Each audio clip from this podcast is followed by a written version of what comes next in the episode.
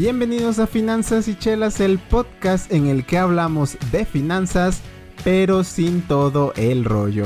Me llamo Marcelo y mi objetivo durante cada episodio va a ser darte las herramientas, los conocimientos y las ideas necesarias para que puedas cumplir tus objetivos financieros, sean cuales sean. Es como sentarte a hablar con ese amigo que sabe de finanzas, de inversiones, pero con unas chelas. Así que si alguna vez te preguntaste qué es lo que tengo que saber sobre impuestos, mi retiro, mis inversiones, finanzas, para no morir en el intento, este es el podcast para ti.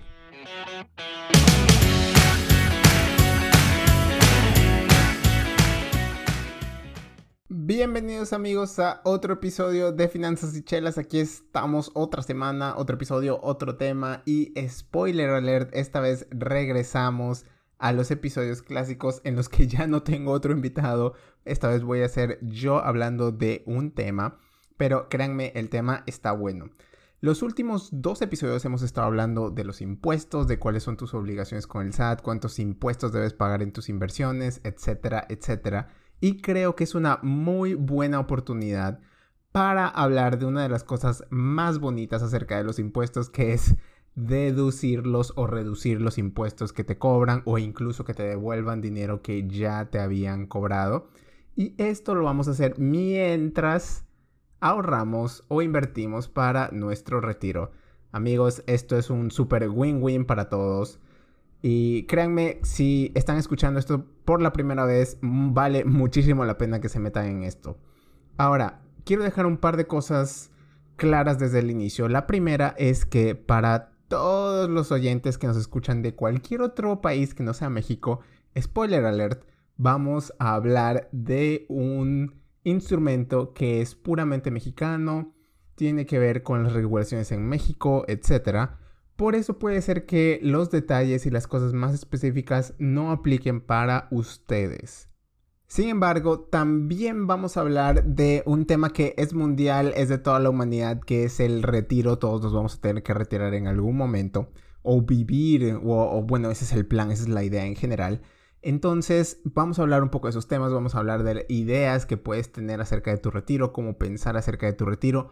Obviamente no vamos a cubrir todo el tema del retiro porque créanme, es una de las cosas más grandes en el mundo de las finanzas, pero sí vamos a discutir algunos puntos. Además, yo me aventuraría a decir que este, este tipo de instrumentos que tienen beneficios fiscales que te permiten deducir impuestos, muy probablemente tienen sus equivalentes en muchos países. Entonces, eh, puede ser que en tu mismo país hagan, hagan lo mismo, porque créanme, está comprobado que una pensión gubernamental, un vivir durante tu retiro solamente de una pensión gubernamental, a menos, a excepción de muy, muy, casos muy, muy específicos, no se puede. Tienes que planear tu retiro individualmente, tienes que tener algo aparte de tu pensión gubernamental.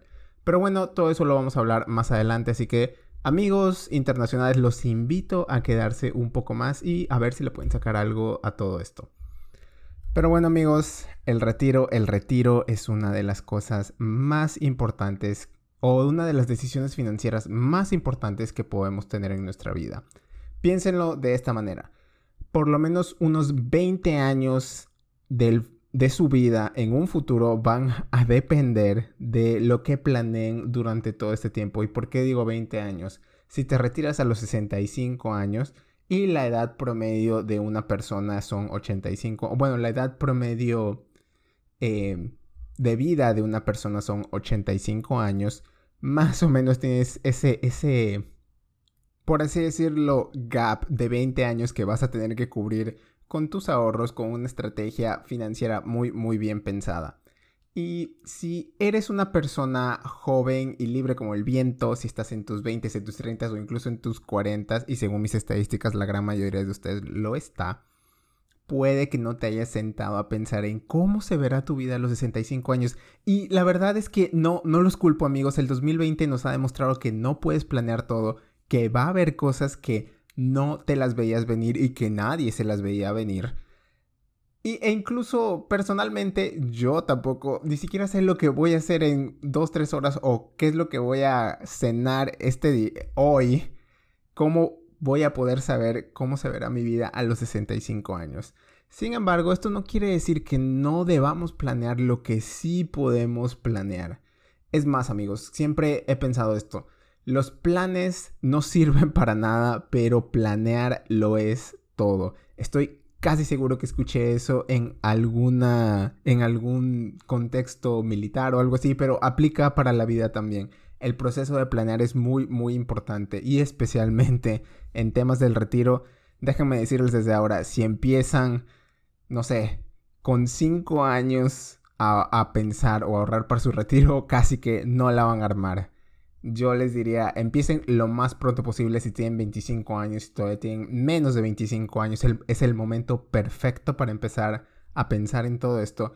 Y si están más adelante, hagan lo que puedan, pero créanme, la mejor edad para empezar a pensar en tu retiro es a los, en tus 20 años, pues.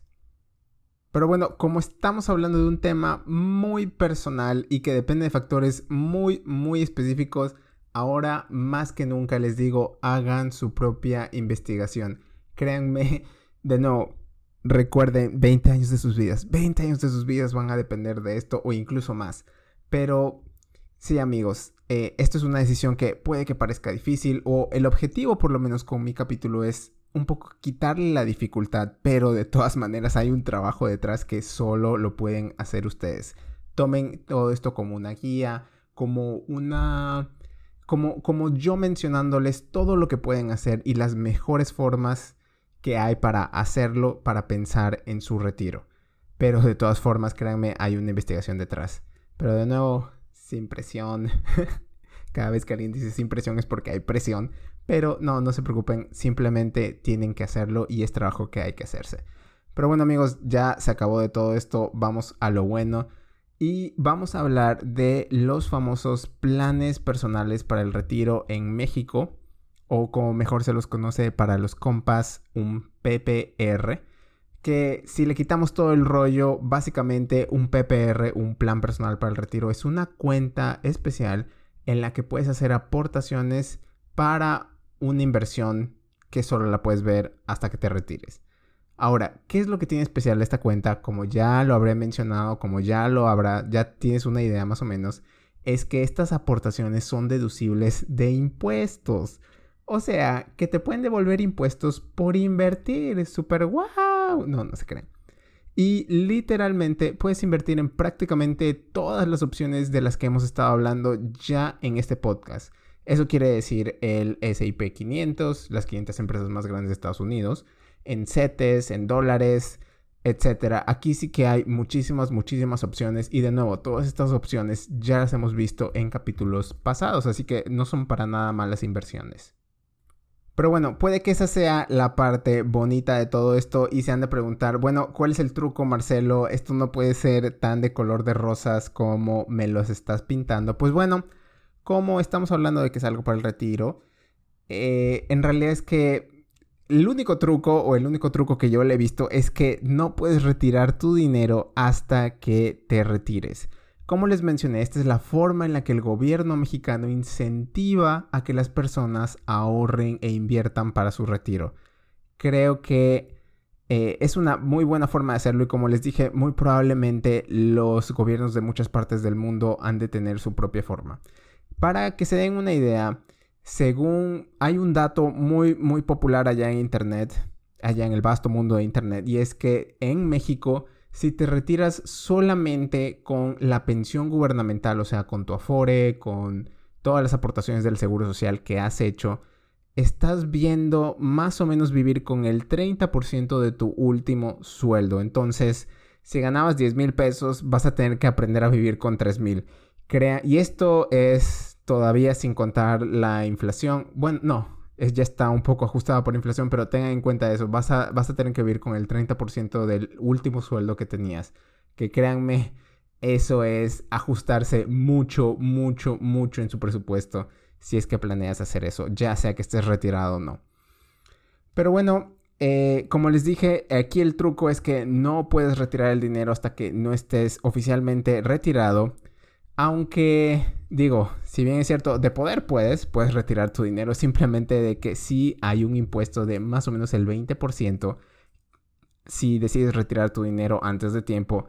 Y créeme, eso no lo quieres pagar porque un impuesto del 20% es masivo. Prácticamente va a borrar cualquier ganancia si es que no te va a hacer perder dinero eh, de lo que sea que estés retirando.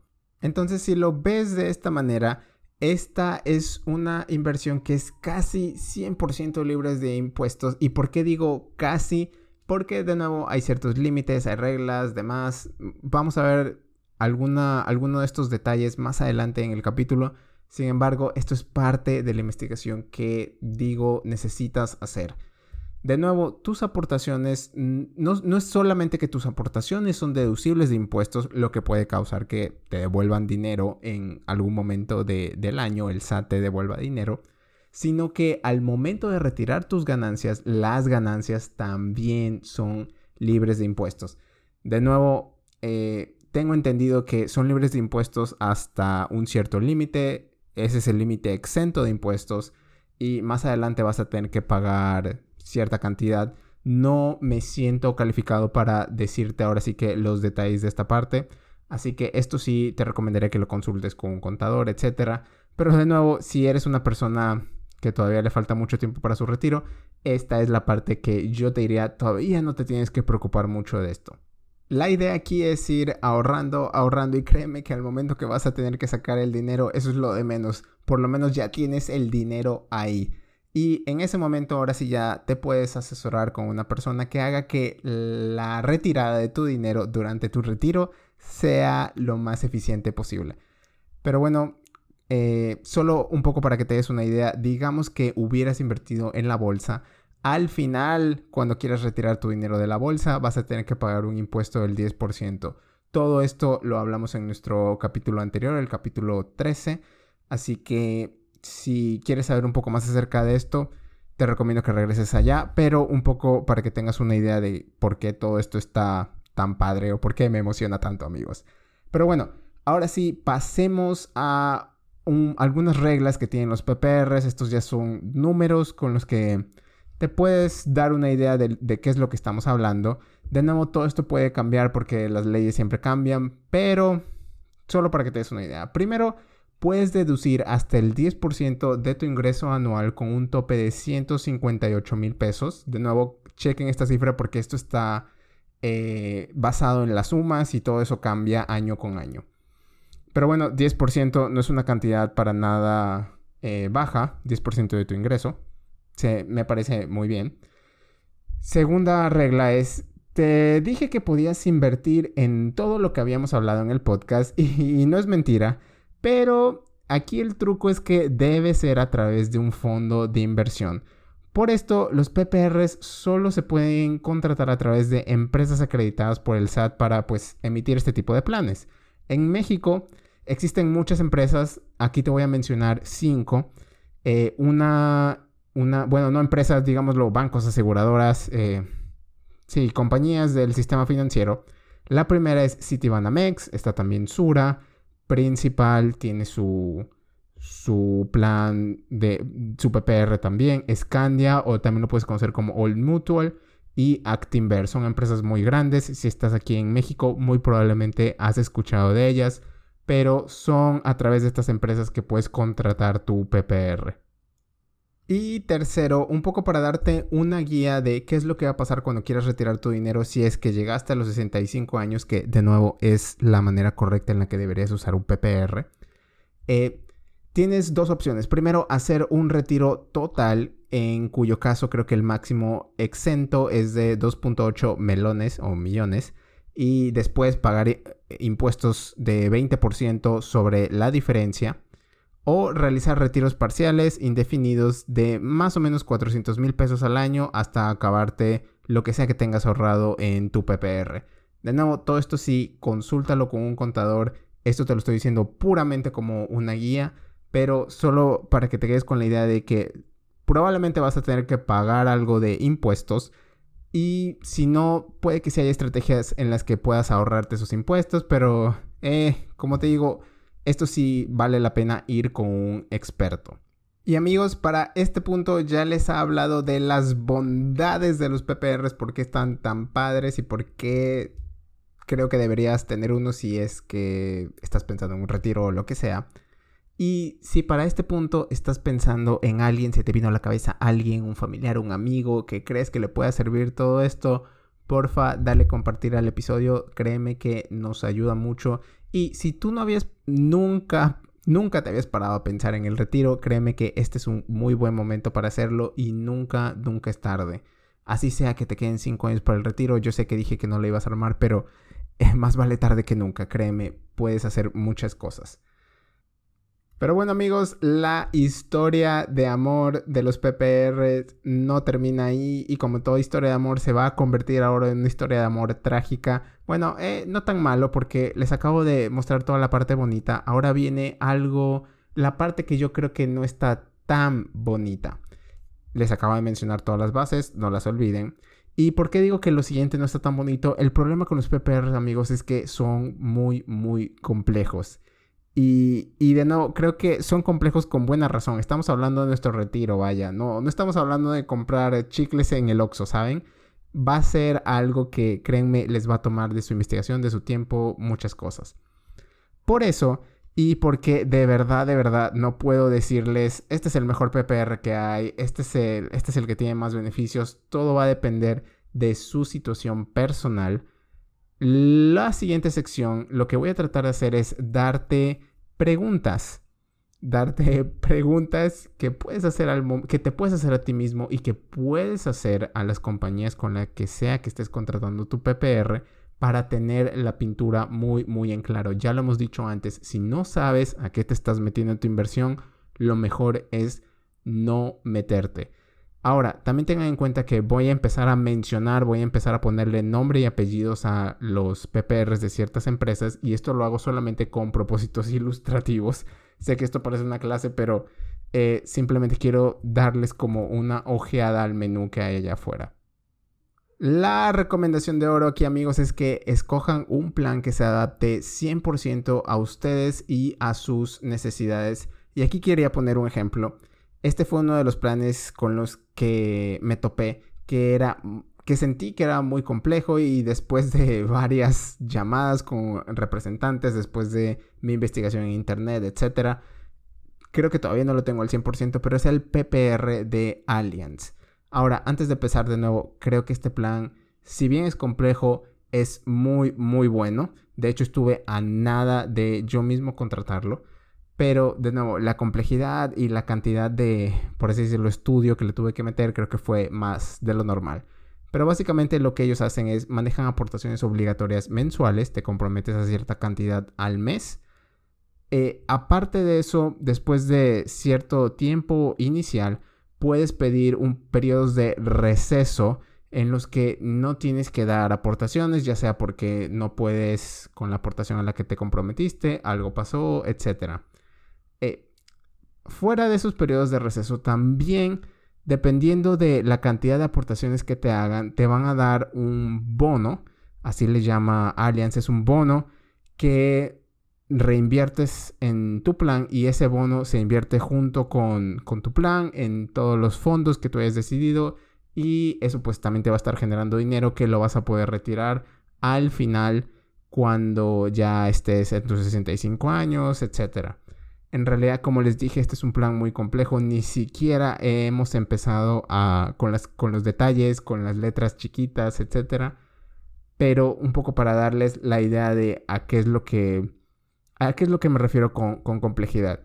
Del otro lado de la balanza tenemos planes como el de Actinver, que por lo que llegué a entender es básicamente una cuenta en la que tú haces aportaciones, se te emiten constancias por esas aportaciones para que las puedas deducir de impuestos y ya estuvo. Eso se invierte en un fondo que es de tu elección y lo puedes retirar hasta los 65 años para poder evitarte ese impuesto enorme del 20%.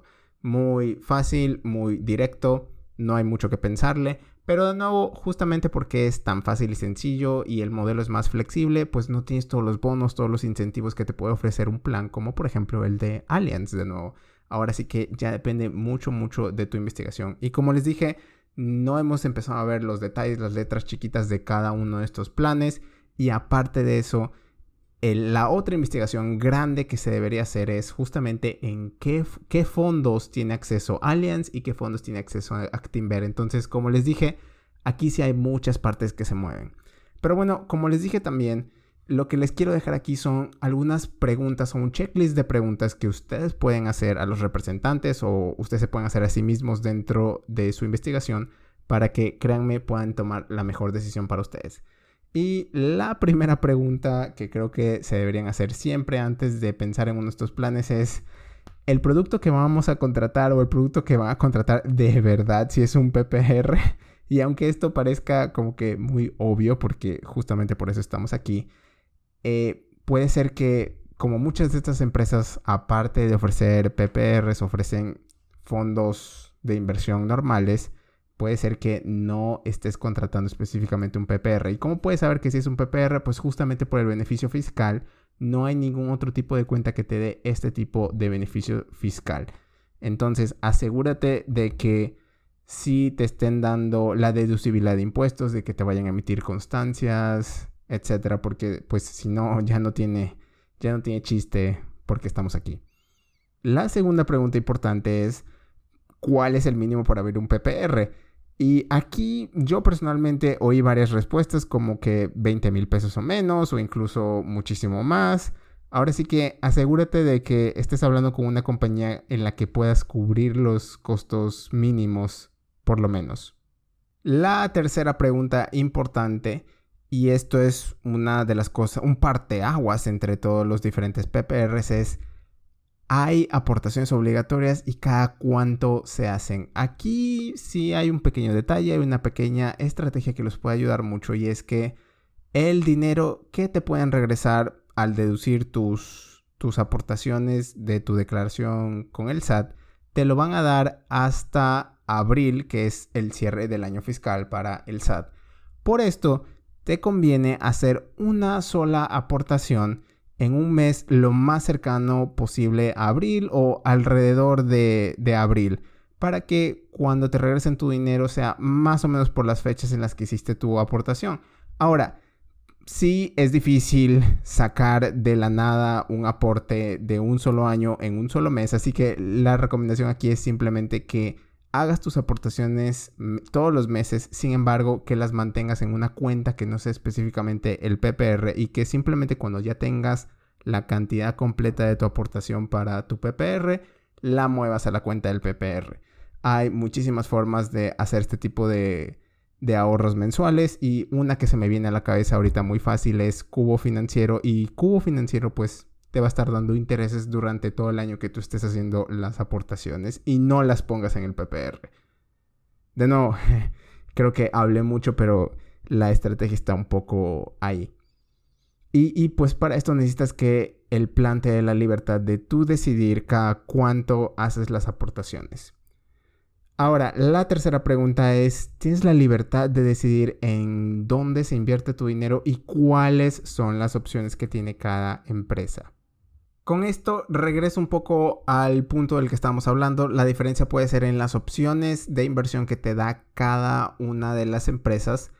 Dijimos que los PPR solo pueden invertir a través de fondos, así que no es como si puedes ir a tocarles la puerta y decirles quiero que mi PPR se invierta en solamente Apple.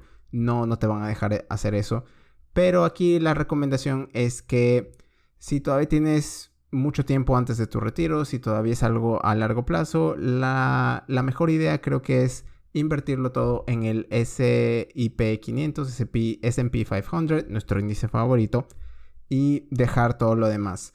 Solo recuerda poner un, un, recordatorio en tu calendario, ya que mientras más te vayas acercando a tu retiro, vas a tener que mover este dinero del SIP 500 a algo más de renta fija, a algo un poco más estable, por así decirlo. vas a tener que poner un recordatorio de aquí a 20 años, pero eh, más o menos esa, esa es la idea. Mientras más te vayas acercando a tu retiro, te conviene más ir tomando menos riesgo e ir tornando tu portafolio algo más, de nuevo, estable. Puede ser que ganes menos, pero, menos, pero eh, va a ser algo que esté más seguro, por así decirlo. La última pregunta, y esta también es muy, muy importante, es qué comisiones se cobran. Y esto sí que te lo expliquen muy, muy bien y a detalle. Ten en cuenta de que puede que no te cobren comisiones por el PPR como tal, pero los fondos en los que se invierte tu PPR sí pueden tener comisiones implícitas. Entonces, antes de abrir un PPR, recuerda revisar todos los prospectos de todos los fondos que tenga la empresa, pide que te los manden por escrito, que te lo explique el representante, etcétera, etcétera, etcétera. Pero bueno amigos, en lo personal, a mí eh, fue una investigación un poco, por así decirlo, compleja el ver todo esto. Yo personalmente todavía no he hecho mi decisión, pero si le soy sincero, después de haber investigado para este capítulo, más o menos me estoy acercando a algo. Y el último factor que creo que deberías tomar en cuenta, puede que esto sea algo así por, por así decirlo, un plus, es el servicio al cliente porque créeme, importa. Y más aún si estamos hablando de una empresa con la que vas a tener un contacto de muchos, muchos años. Bueno, banda, eso era lo que tenía para el capítulo de hoy. Tal vez los dejé con más preguntas que respuestas, pero créanme, si están escuchando esto es porque ya van por buen camino. Y solamente si por A o B motivo crees que no puedes abrir un PPR, crees que esto es todavía muy complejo, eh, no sé, lo que sea, la idea aquí es que empieces a pensar en tu retiro y que empieces a, tener tu guardadito y a invertirlo justamente para esto, porque créeme que lo vas a necesitar. Allá afuera hay otras opciones que puede que no sean tan complejas, puede que sean un poco más sencillas de empezar. Y justo para eso está este podcast. Entonces mi recomendación es no tienes que hacerlo a través de un PPR, pero empieza a pensar y a invertir en tu futuro, en tu retiro. Pero bueno, antes de irnos al dónde está lo bueno, porque esta, esta semana sí lo vamos a tener y va a estar aquí en el podcast. Como vieron, el PPR, amigos, es un compromiso de mucho, mucho tiempo a largo plazo. Prácticamente es como casarse, amigos.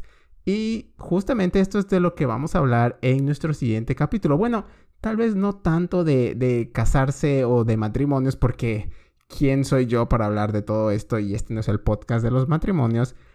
Pero creo que de algo que sí podemos hablar es de las finanzas en parejas y cómo funciona todo esto de los presupuestos en pareja, cómo funciona todo esto del ahorro en pareja, de la inversión en pareja.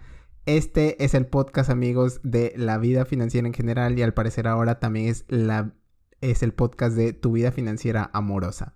Entonces yo los veo la siguiente semana con otro episodio y ahora sí, vámonos al dónde está lo bueno.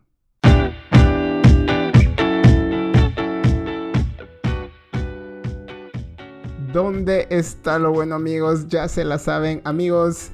Yo sé que parece que no hemos tenido, o bueno, por lo menos yo siento que no hemos tenido un dónde está lo bueno en años. Solamente ha sido los últimos dos capítulos, pero Créanme, los últimos dos capítulos se nos ha pasado la mano con el tiempo y no quiero que esto tome muchísimo, así que tuve que hacer recortes y el dónde está lo bueno fue la sección que sufrió el golpe. Pero plot twist en realidad sí los tuvimos, solamente que los dejé en la cuenta de Instagram porque no tenía dónde más ponerlos. Así que si tienes curiosidad, eh, uno era una película y el otro era un video de, de YouTube. Si tienes curiosidad, si tienes tiempo libre, date una vuelta por el Instagram, chécalos y si puedes déjame ahí un like, me ayuda mucho. Pero bueno, vamos al de hoy. Esta vez vamos a regresar con los libros amigos y ya te la sabes que cada vez que recomiendo un libro, bueno, hasta ahora eso ha sido la, la costumbre, va a tener algo que ver con el emprendimiento, con tu superación, con innovación y pues todas estas palabras muy, muy chidas que ahora están en todas partes. Pero, ¿por qué lo hago amigos? Porque creo que si bien es cierto no todos vamos a ser emprendedores o innovadores o vamos a cambiar el mundo, creo que la mentalidad o el famoso, entre comillas, mindset de emprendimiento, de innovar, nos puede ayudar a todos en algún aspecto de nuestras vidas, es más, en todos los aspectos de nuestras vidas. Pero bueno, el libro de esta semana se llama Principios o Principles de Rey Dalio. Muy seguro está en inglés y español. Chécalos, y de nuevo te lo recomiendo que lo compres en electrónico. Pero bueno, ¿qué, ¿quién es Rey Dalio? ¿Qué tiene el libro? Básicamente Rey Dalio es una de las figuras en el mundo de las finanzas más importantes e influyentes que hay en estos momentos. Él, créanme que está allá arriba con el tío Warren Buffett. Es, eh, él es fundador de esta firma o, esta compañía llamada Bridgewater Associates, que en términos muy simples es una compañía que maneja activos, eh, si es que lo quieren ver de, alguna manera, pero creo que es una forma muy simple ya que esta empresa maneja muchísimo, muchísimo dinero de gobiernos, de empresas, de otras empresas. Eh, eh, tienen, y tienen una gama de servicios muy, muy amplia. No estamos aquí para hablar de ellos, pero solo llévense la idea de que son muy importantes y que son muy, muy grandes. Y pues, como te lo mencioné, Ray Dalio es su fundador. Él llevó esta firma de Bridgewater Capital de cero a lo que es ahora. Y pues eso es lo que lo ha convertido en prácticamente una eminencia en el mercado de las finanzas. Pero no solo en las finanzas, sino también en el mercado, eh, perdón, no en el mercado, pero en el tema de administración, de emprendimiento, por el mismo hecho de que llegó un punto en el que él, si bien es cierto, sabe mucho de los mercados, de las finanzas, él tuvo que convertirse en, pasó de un emprendedor a ser el líder, el CEO, el presidente de una empresa muy, muy grande. Y básicamente este libro tiene dos secciones. La primera es una breve sección que es su autobiografía. Está rápida, son unas pocas páginas y es más, en el libro Rey mismo te dice que si quieres saltarte esa parte lo hagas, aunque yo te recomiendo que no lo hagas porque es muy interesante y te ayuda a entender un poco la segunda parte que es la gran mayoría del libro en la que explica cuál eh, explica básicamente todas sus aprendizajes de vida, sus moralejas en la vida. Créanme, no se vayan con la finta de que este es un libro de finanzas que les va a resolver su vida en temas financieros o que les va a resolver el secreto para ganar más que el mercado. Para eso está este podcast. Bueno, no, no se crean, este podcast tampoco les va les va a resolver eso. Pero sí es una guía de muchísimas, muchísimas cosas en las que puedes pensar en tu vida de trabajo como líder, en tu vida personal, etc. Son sus aprendizajes. Créanme que es como sentarse a hablar con el mismo Rey Dalio acerca de la vida. Vale la pena mucho. Chequenlo si tienen la oportunidad. Y pues creo que eso era lo que tenía para esta semana. Como siempre, gracias por quedarte hasta el final chécanos en las redes sociales y yo te veo la siguiente semana con otro episodio. Chao.